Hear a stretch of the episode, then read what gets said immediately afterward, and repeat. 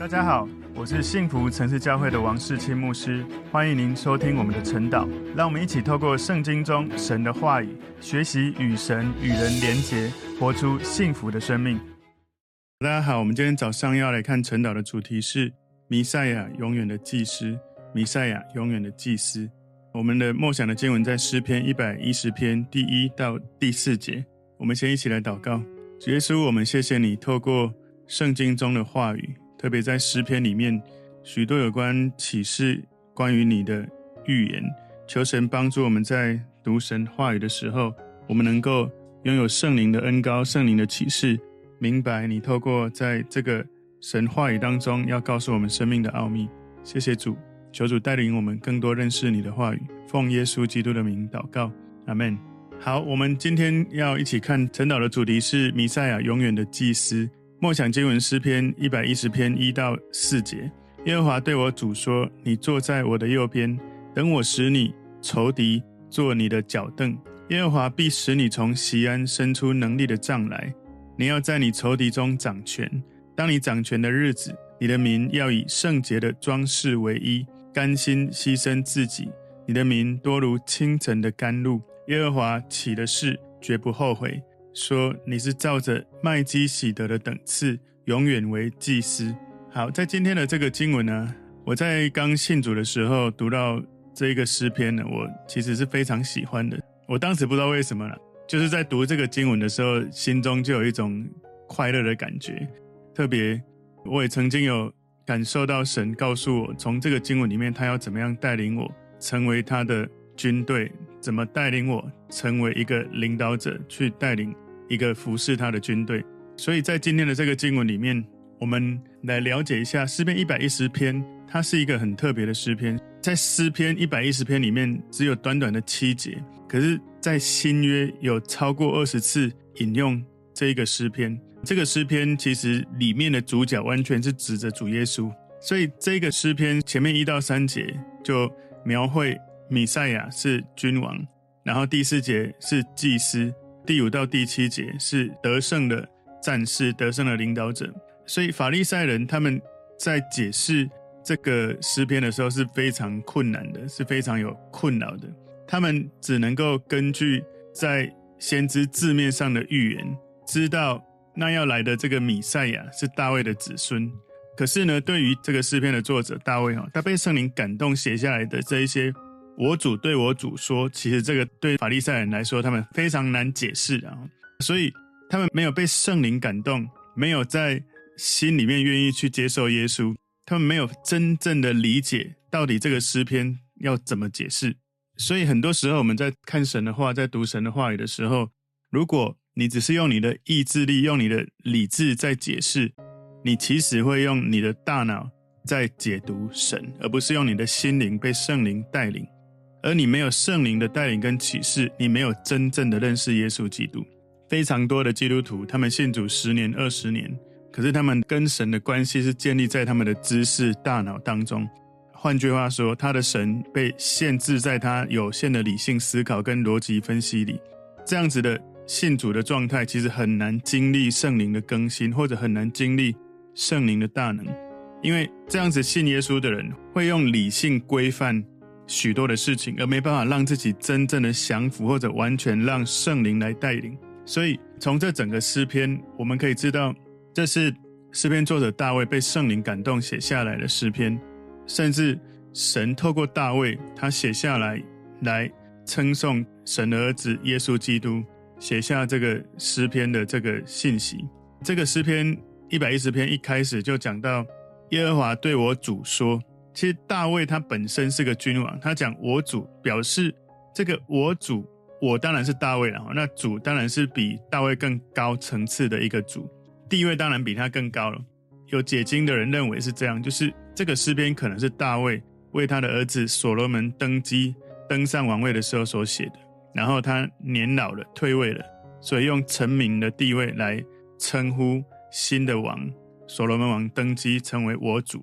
这是一种说法，可是呢，另外也是有人解释说，神的灵感动大卫写出来，圣灵要告诉他一个神永远的计划。所以其实如果是灵里面被神启示的这个感动，应该是耶和华对弥赛亚耶稣基督说。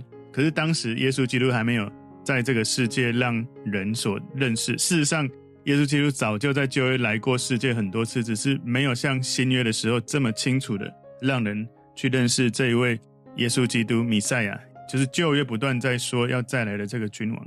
今天的主题，弥赛亚永远的祭司哦。我们把这个经文诗篇一百一十篇第一到第四节，我们归纳三个重点。第一个重点是被神任命和尊崇。永远的祭司他是被神任命的，是被神尊崇的。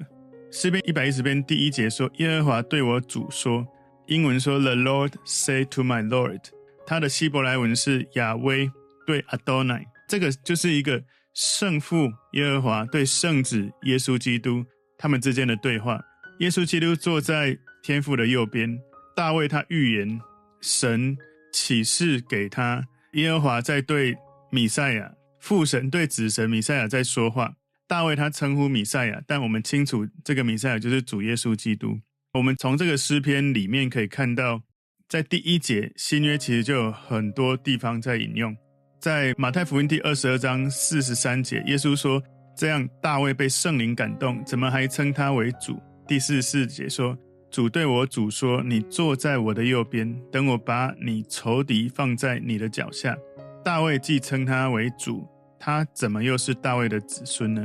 所以这是在诗篇一百一十篇第一节，我们就看到马太福音这里有引用，马可福音十二章三十六到三十七节也引用。他说：“大卫被圣灵感动，说：主对我主说：你坐在我的右边，等我使你仇敌做你的脚凳。”大卫既自己称他为主。他怎么又是大卫的子孙呢？众人都喜欢听他，所以我们刚刚看到从马太福音、从马可福音都引用了这段诗篇的经文。所以当大卫称米赛亚为主的时候，当然承认这个米赛亚是比大卫他本身这个君王更伟大。我们来看一下，在新约还有其他地方有引用啊。你看到彼得他在五旬节的时候，他引用诗篇一百一十篇。他解释大卫预言耶稣的神性跟升天这件事情，《使徒行传》二章三十四节说，大卫并没有升到天上，但自己说：“主对我主说，你坐在我的右边，等我使你仇敌做你的脚凳。”这在《使徒行传》二章三十四、三十五节。保罗他也引用，保罗在哥林多前书五章二十五节说：“因为基督必要作王，等神把一切仇敌都放在他的脚下。”所以这里。保罗解释了耶稣基督弥赛亚他的统治，他的掌权。希伯来书的作者在希伯来书一章十三节说：“所有的天使，神从来对哪一个说，你坐在我的右边，等我使你仇敌坐你的脚凳。”所以这个希伯来书作者也引用弥赛亚耶稣基督比任何的天使更加的优越，层次更高。希伯来书的作者也在。希伯来书第十章十三节说：“从此等候他仇敌成了他的脚凳。”我们不断的看到，在新约里面引用有关诗篇的这个信息，来描述耶稣基督弥赛亚他的完全的统治。想象一下哈，想象一个画面，就是一个超自然、一个超凡的耶和华上帝，当他跟他的独生子耶稣基督亲密庄严的对话的时候，他是一个超凡的神，让我们平凡的人大卫。他用心灵的耳朵可以听到神对耶稣的意念，所以大卫的心是一个接收器，接收到了这个很庄严、很亲密的私密的对话，非常令人震撼的一个信息哈！我不知道你的感觉了。如果我可以听到上帝在对耶稣说话，我觉得我太荣幸了。我怎么会有这样子的恩典？你知道吗？在圣经其实有很多很多，其实神启示人的话是。神在说话，所以这里面诗篇一百一十篇里面提到的耶和华或提到的主，其实都是神。我们了解耶和华他是三位一体的神，也就是圣父、圣子、圣灵。事实上，圣父、圣子、圣灵三个不同的位格，可是都是神。所以当提到耶和华的时候，耶和华这个角色，我们讲耶和华通常指的是父神，是天父。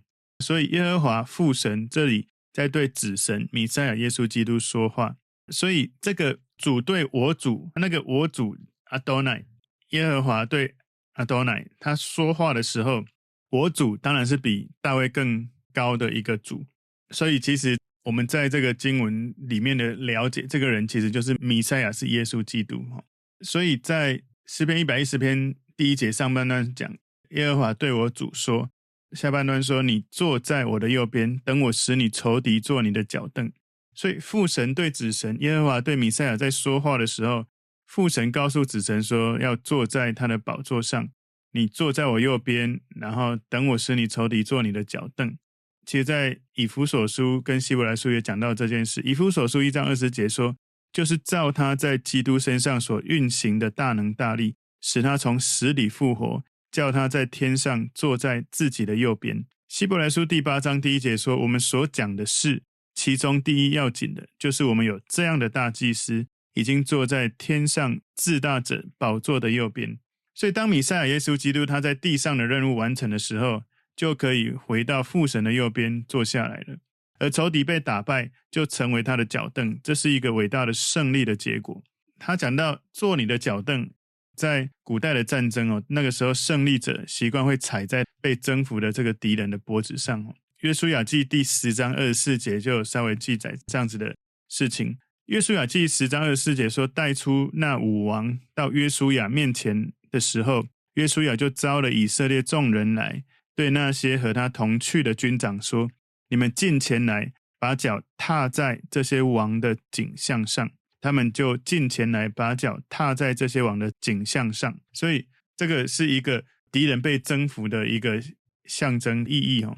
诗篇一百一十篇第二节说：“耶和华必使你从锡安伸出能力的杖来，你要在你仇敌中掌权。”所以，弥赛亚他的权柄，耶稣基督他是救世主。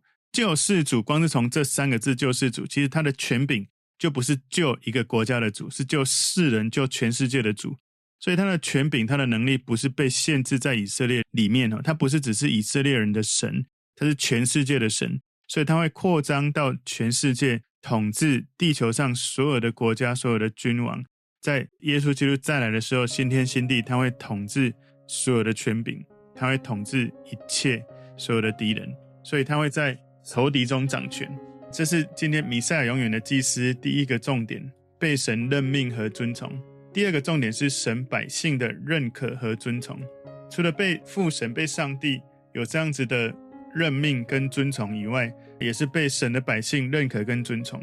诗篇一百一十篇第三节前半段说：“当你掌权的日子，括号里面说，或者翻译成行军的日子。”等一下我会解释一下为什么有这两个不同的翻译。你的名要以圣洁的装饰为衣，或者翻译以圣洁为装饰，甘心牺牲自己。所以当神的百姓他们经历到、体验到弥赛亚救世主带领他们的生命得胜的时候。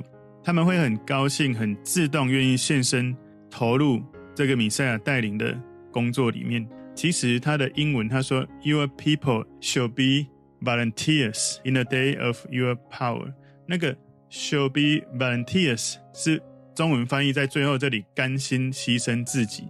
其实甘心牺牲自己这个可能不太容易明白，然后因为它是比较久以前的翻译。这个英文它的意思是说，你的百姓在你掌权的日子。会自愿组成军队，那个 your people，你的百姓 shall be volunteers，会自愿加入，成为一个志愿者。In the day of your power，那个 in the day of your power 是在你的权柄掌权的日子。这里翻译成行军的日子哦，因为这个 power 啊，希伯来文的意思是军队或者是一大群人，所以米赛亚他所带领的百姓，他们是主动自愿。成为一大群人聚集在一起，成为一个自愿组成的军队。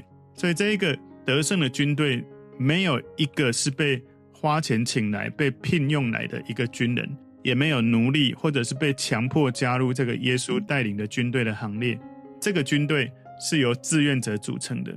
所以，当教会里面耶稣基督、圣灵、父神得到最大的尊崇的时候，人们知道。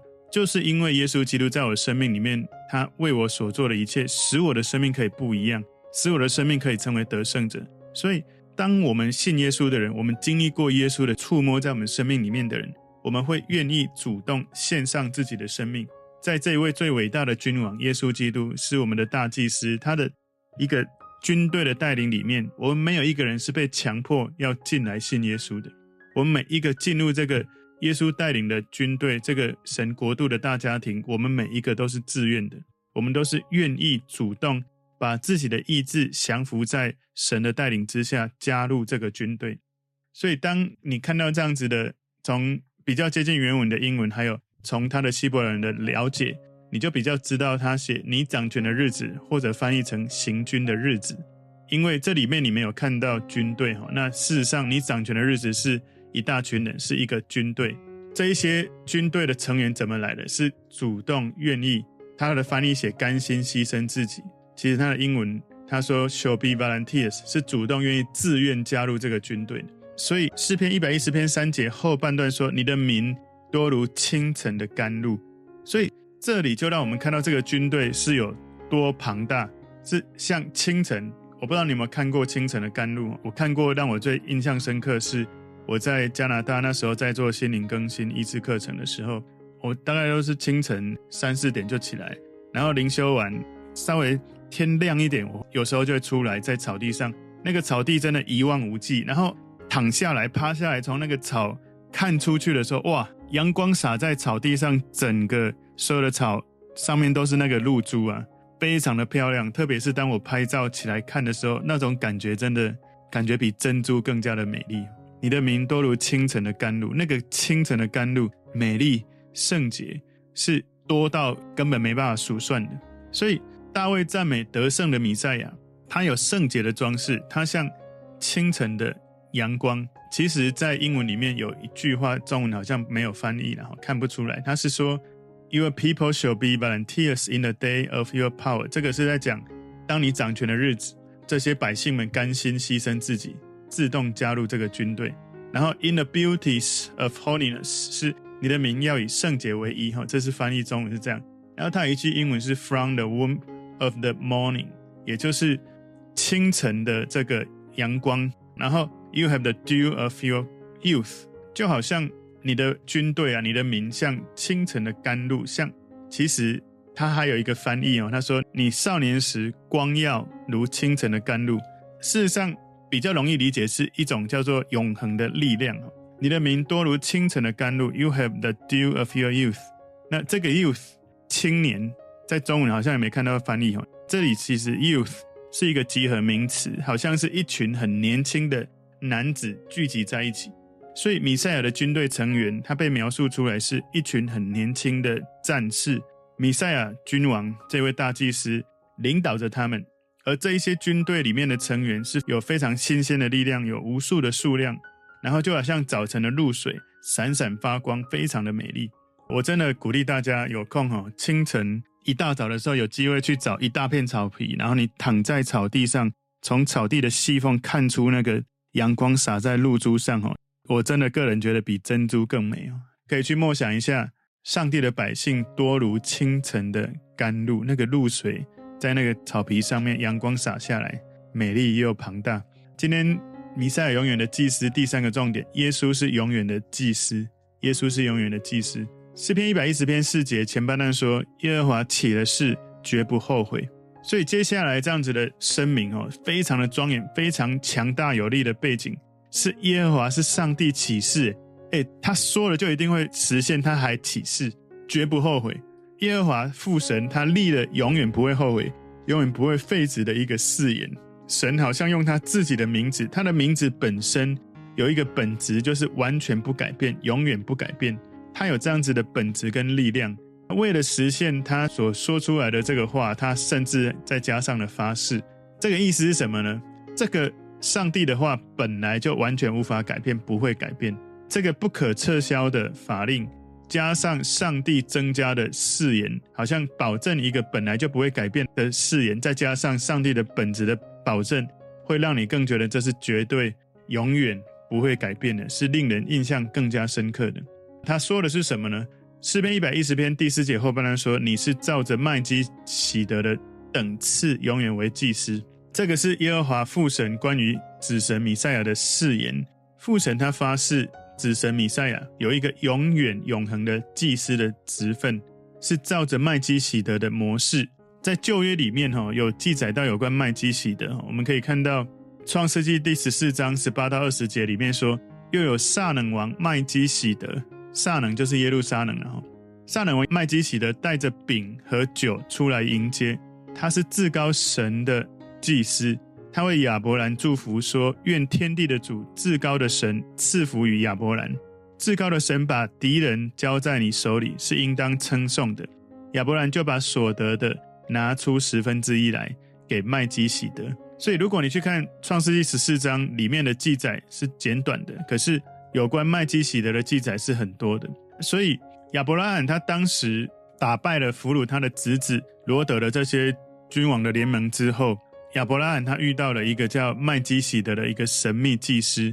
这个麦基洗德，他的名字的意思是正义之王，也是 The City of Salem，就是那个耶路撒冷哈，古代的称呼。耶路撒冷古称就是 The City of Salem，就是撒冷嘛。其实我们知道就是耶路撒冷。麦基洗德他成为一个和平的君王，他是有一个名分，在我们刚刚看到创世记十四章十八节说他是至高神的祭司。当然，所有的祭司都是至高神的祭司。到底他这一位祭司有多伟大？在创世记十四章十八到二十节里面，我们看到麦基洗德祝福亚伯兰，而亚伯兰是这个以色列的族长。一个人为另外一个人祝福，表示给予祝福的那一个人是比被祝福的更大。所以麦基洗德祝福亚伯拉罕，表明了他比族长亚伯拉罕更伟大。亚伯拉罕给了麦基洗德十分之一，是所有战利品的十分之一。在我们刚刚看到创世纪十四章二十节里面，十一奉献其实从这里就开始。所以我们知道这个麦基洗德他凭空出现，没有父亲，没有母亲，没有家谱。所以上帝他讲到的这个誓言，根据麦基洗德的等次，你永远是祭司。这个誓言呢，上帝让我们看到，在以色列他们有一个祭司的制度，就是透过亚伦传承，然后还有另外一个祭司的制度哦。以色列的这些祭司，以原本的这个祭司的传统，他就是亚伦的后裔。这些祭司是在圣殿里面在服侍神的人，服侍神也是成为人跟神之间的桥梁，帮助人赎罪，然后进到至圣所来服侍神。所以，按照神的律法，献祭跟这些仪式里面，从亚伦的后裔他们的这个模式，麦基洗德是完全不一样的模式。神按照麦基洗德的模式建立另外一个祭司的次序。希伯来书的作者有五次提到麦基洗德的等次，哈，是永远为祭司这件事情。希伯来书第五章第五节说：“如此，基督也不是自取荣耀做大祭司，乃是在乎向他说：‘你是我的儿子，我今日生你的那一位。’就如经上又有一处说：‘你是照着麦基洗德的等次，永远为祭司。’这是。”第一次我们看到希伯来书五章五节，第二次希伯来书五章十节说，并蒙神照着麦基洗德的等次称他为大祭司，所以这是耶和华上帝的宣告，不是弥赛亚他自己宣告的。第三个地方在希伯来书六章二十节，做先锋的耶稣既照着麦基洗德的等次成了永远的大祭司，就为我们进入幔内。你知道，在耶稣为我们牺牲之前，那个幔内是帐幕吼，在那个地方，所以他进入在那个地方。弥赛亚耶稣基督从过去到现在到永远，他是活生生的，是永远的大祭司，为百姓在服侍。所以你知道，当耶稣为我们死的时候，那个幔子断开了，我们跟神之间的这个幔子已经拿走了，我们跟神可以直接，因为信了耶稣，可以直接跟神连结了。希伯来书第七章十七节，这是第四个地方说。因为有给他做见证的说，你是照着麦基洗德的等次，永远为祭司。所以这里强调，按照麦基洗德的等次，米赛亚耶稣基督的祭司职分，比亚伦这个传承的祭司制度更好。它是永恒的，永远不会结束。第五个地方，希伯来书第七章二十一节说：至于那些祭司，原不是起誓立的，只有耶稣是起誓立的，因为那立他的对他说：主起的是，永不后悔。你是永远为祭司，所以这里再次强调麦基洗德的等次，弥赛亚耶稣基督这个祭司的制度优于亚伦的祭司制度，因为这个祭司的制度是建立在耶和华上帝直接的宣誓上面，跟亚伦的传承的这个祭司制度完全不一样。这个麦基洗德就是耶稣基督大祭司的这个职分哦，不像亚伦的这个祭司的职分，亚伦的祭司等次是一种比喻性的。是一种连续传承的，是一种暂时是他先当的，以后会换人。可是麦基洗德的这个大祭司的等次是永远真实、永远有效、永远固定、不会传承、永远不会传承，是永恒不会改变的。这个大祭司就这一个，永远就只有他，不会有改变，不会有传承，不是一种比喻，它是实际的，它不是短暂，是永远的。所以我们要知道，哈，弥赛亚是永远的大祭司，是我们的祭司，是我们的君王。我们从今天的主题“弥赛亚永远的祭司”里面看到三个重点：第一个，弥赛亚永远的祭司，他是被神任命和尊崇的；第二个重点，神百姓的认可和尊崇；第三个重点，神是永远的祭司。当耶稣成为我们的祭司之后，他本身成为我们的献祭的祭物，而他本身也成为祭司，带领我们。古代在旧约的时候，人需要带着一些祭物来到祭司面前，透过祭司举行这个仪式，让人的罪能够好像透过他们带来的祭物可以有一个转换。而且这个大祭司亚伦的这个制度，然后一年只能有一次进入至圣所。当耶稣基督来到这个世界的时候，他成为。永远的大祭司，当他为我们献祭，他自己是祭物，他也是带领我们赎罪的祭司。而当我们把耶稣放在心里的时候，一次献上就永远成就。我们跟神之间那个罪被撤销了，然后我们跟神之间没有隔阂了，没有一个帷幕在那里，我们可以直接来找神。你知道吗？这是一个重大的生命的消息，因为你看到亚伯拉罕他带着饼跟酒迎接。至高神的祭司，而这个祭司祝福亚伯兰。亚伯兰说：“天地的主，至高的神赐福给你。至高的神把敌人交在你手里。所以你知道，当耶稣基督成为我们的君王的时候，我们所打的仗一定都会得胜。你的罪被赦免的，你打的仗都会得胜。你有耶稣基督成为你的保护、你的供应、你的带领，而且当他离开这个世界的时候，让圣灵成为我们每一个人生命当中。”在我们身边随时帮助我们的那一位，所以你知道，在你认识这件事情的时候，如果你真的要经历去体验耶稣基督在你生命里面的作为，跟神说：“神，我愿意降服于你，不用我的大脑，不用我的分析，不用我的逻辑，而是用我灵里面被你带领、愿意降服的心，被圣灵带领，让我更深的认识你。”你知道，当你更深认识耶稣基督、认识圣灵的时候，你的灵里面会带领你经历一个超凡的生命，不是在靠你自己能够掌握，而是靠着耶稣基督掌握你生命，使你不断的得胜。我们一起来祷告，所以说我们谢谢你，谢谢你来到这个世界，成为我们的拯救者，你成为我们的祭司，祝福我们的生命。求主帮助我们在信靠你的时候，持续依靠你，有圣灵的带领，经历得胜的生命，领受你的祝福。奉耶稣基督的名祷告，阿门。